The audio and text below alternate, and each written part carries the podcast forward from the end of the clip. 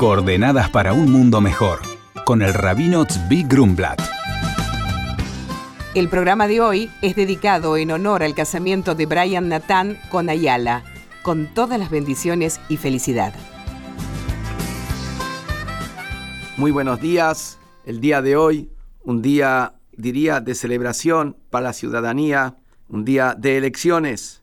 Y por supuesto, no podemos dejar de hacer algún comentario al respecto porque esa es nuestra responsabilidad ciudadana. Si uno no asume su responsabilidad, comenzando por el hecho de votar, entonces después no tiene de qué quejarse ni de qué opinar.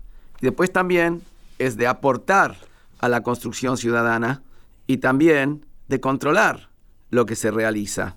Todas esas son responsabilidades de cada uno de los ciudadanos. En relación a los quienes van a ser electos, a los candidatos, que son futuros funcionarios públicos y los funcionarios públicos ya existentes, quería compartir un concepto que tenemos ya del profeta y también lo tenemos en el Talmud, que el concepto de una función pública, ante todo, es un servicio hacia la comunidad. En las palabras del profeta, un funcionario público es un siervo del pueblo, es decir, él está para llenar las necesidades, preocuparse de las necesidades, administrar las necesidades para que la gente pueda vivir mejor. Y por otro lado, quien es electo a la larga tiene una, hubo acá un aval del pueblo, entonces tiene una fuerza especial, tiene también una fuerza del cielo para que más allá de sus propias capacidades y limitaciones, la responsabilidad colectiva le da a él una fuerza adicional para, si él va a querer y va a poner el esfuerzo que corresponde para poder ir por el buen camino. De paso, quiero nada más que hacer una aclaración, que cuando estamos hablando, siempre estamos hablando de un pueblo que sus bases y sus principios son principios de bondad, principios de clemencia, principios de justicia, es ahí donde estamos hablando, porque también podemos de alguna manera eh, remontarnos a no tantos años atrás, o, a, lo que eran leyes de Nuremberg, donde estaban todas desde el punto de vista eh, judicial, estaba todo armado, pero eran leyes para destruir, leyes para discriminar, leyes para matar, y como después lo demostró la historia en los hechos concretos. Entonces el hecho de que haya una ley todavía no es suficiente. Es la responsabilidad de cada uno de nosotros, de los ciudadanos, es de que las leyes sean leyes justas, leyes de bondad, leyes que realmente están basados en los principios de justicia y de compasión.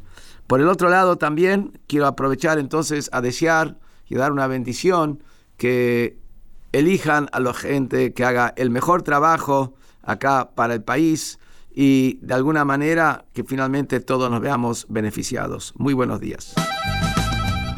En el espacio habitual, en la radio de todos, recibimos el mensaje de oyentes.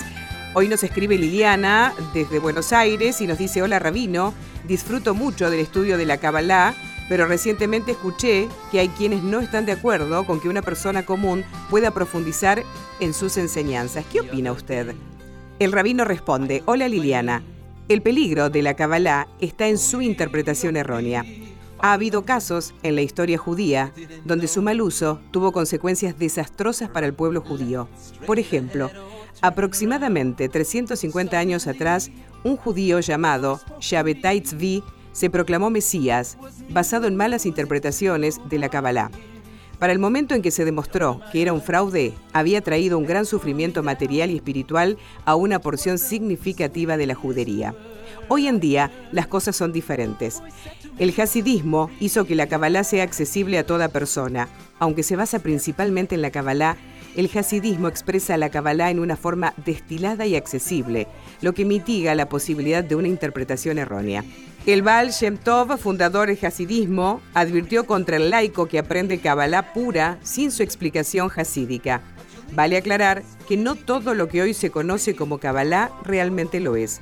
Por lo tanto, es importante antes de comenzar a estudiar verificar el origen de la misma.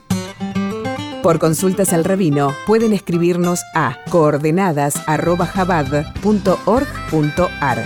Coordenadas para un mundo mejor con el rabino Zvi Grumblat. Shalom y Shabu Tov.